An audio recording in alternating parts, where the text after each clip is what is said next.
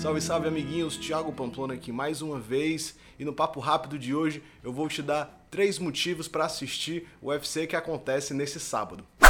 O evento vai acontecer no ginásio Ibirapuera, em São Paulo, sábado agora, 16 de novembro, e não é um dos cards mais excitantes e empolgantes que o UFC já trouxe para o Brasil, eu sei. Mas eu vou falar hoje de três coisas que podem te fazer querer assistir esse evento. A primeira dela são as promessas do Brasil, atletas novos que estão chegando com uma certa moral no Ultimate, que é o caso do Wellington Turman e do Antônio Arroio, que já estreiam no card principal, na frente de nomes como Serginho Moraes, Massaranduba, Renan Barão e outros caras que a gente já conhece muito bem.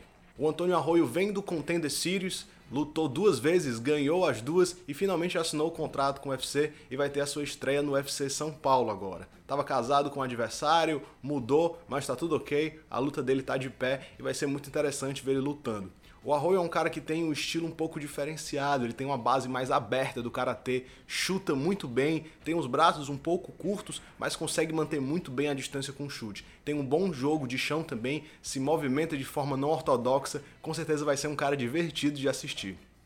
E o Wellington Turma veio do Future, lutou na quarta edição do evento, assinou com o UFC, já fez a primeira luta, não é bem sua estreia, perdeu numa decisão dividida contra o Carl Robertson uma luta duríssima que podia ter ido para qualquer lado, então demérito nenhum essa derrota do Wellington Turma. É um cara completo, é sem graduado faixa preta de Muay Thai ou Cruan preto, como você quiser chamar.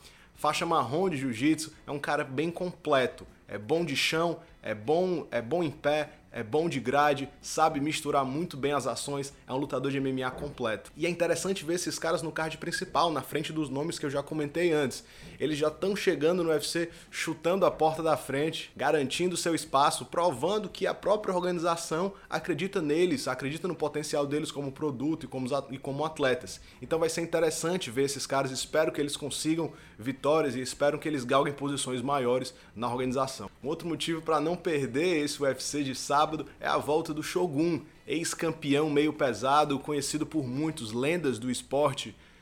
Lutou no Pride, fez carreira no UFC, foi o cara que era campeão quando o John Jones tomou o cinturão alguns anos atrás. Então é um cara que tá, já está há muito tempo no esporte, muito duro, Tá aí beirando seus 40 anos, mas ainda tem lenha para queimar. Vem de uma boa vitória e quer mostrar que ainda tem espaço na organização. Essa categoria meio pesado tá um pouco bagunçada, não tem tantos desafiantes ainda. E aí, quem sabe, a gente pode ver o Shogun de repente na corrida pelo cinturão de novo, não é nada impossível. E o motivo mais importante, logicamente, é a luta principal. Ronaldo Jacaré sobe para os meio pesados, tentar respirar novos ares fora da categoria médio onde muitos acreditam que ele deveria já ter disputado o cinturão. Muita gente acha que o Jacaré foi injustiçado durante todos esses anos, nunca teve a oportunidade de disputar o cinturão e talvez na categoria meio pesado o caminho seja um pouco mais fácil. Como eu falei, a categoria está um pouco conturbada, sem muitos desafiantes. O próprio Marreta disputou o cinturão com apenas três vitórias, então talvez seja o caminho mais fácil para o Jacaré disputar o cinturão mas ele não vai ter vida fácil. Os últimos dois pesos médios que subiram, os ex-campeões Chris Weidman e Luke Rockhold, não foram muito bem recebidos na categoria. O Weidman foi nocauteado na, na última rodada pelo Dominic Reyes e o Luke Rockhold teve o mesmo fim contra o Ian Blakovic. Os dois tentaram colocar muita força na grade, viram que o atleta era mais forte, não conseguiram derrubar tanto o Weidman contra o Luke Rockhold e acabaram sendo nocauteados. Então claramente deu para ver que a força faz muita diferença nessa categoria. Os caras, os caras da 93 quilos são bem mais fortes que os caras da 84. E o Jacaré vai enfrentar o mesmo Ian Blakovic que nocauteou Chris Weidman. Então com certeza não vai ser moleza pro Jacaré colocar essa luta para baixo e tentar finalizar, que é o seu carro-chefe, o seu ponto forte. E o Ian Blakovic com certeza vai tentar achar uma brecha para nocautear o Jacaré, assim como ele fez com Chris Weidman. A gente tem outros exemplos de sucesso, como o Marreta que eu citei, o Anthony Johnson, caras que eram da categoria médio que acabaram subindo para meio pesado e tiveram uma vida longa, disputaram cinturão, foram bem, tiveram boas vitórias. Vamos ver em qual desses perfis aí o Jacaré se encaixa. A gente fica na torcida para que ele consiga uma vitória e quem saiba venha disputar um cinturão aí contra o John Jones ou o Dominic Reyes ou quem, quem quer que seja o campeão.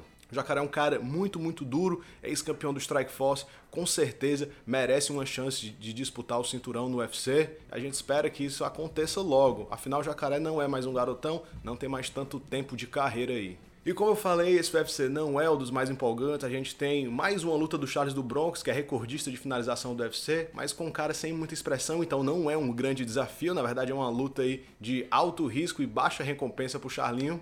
A gente tem o Renan Barão, que vem de uma série de várias derrotas. A gente tem a Ariana Lipski, que, em, que entrou no UFC invicta.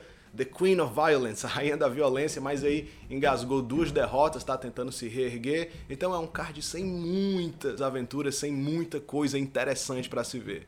Tem outras pessoas novas chegando para tentar dar esse up no Brasil. O MMA no Brasil não está numa fase excelente de competidores, a gente não tem nenhum campeão, só Amanda Nunes com dois cinturões, e aí é natural que o brasileiro perca um pouco o interesse pelo esporte. Mas espero que esse UFC seja um turning point, que surjam novos nomes aí como o Arroio, de repente o Jacaré é melhor na categoria até 93 quilos, a Ariana Lipski consiga uma boa vitória e encaixa aí uma, uma outra sequência de vitórias. Então a gente tem muita gente boa nesse card. E se você curtiu esse vídeo, dá um like aí, se inscreve no nosso canal, manda para alguém.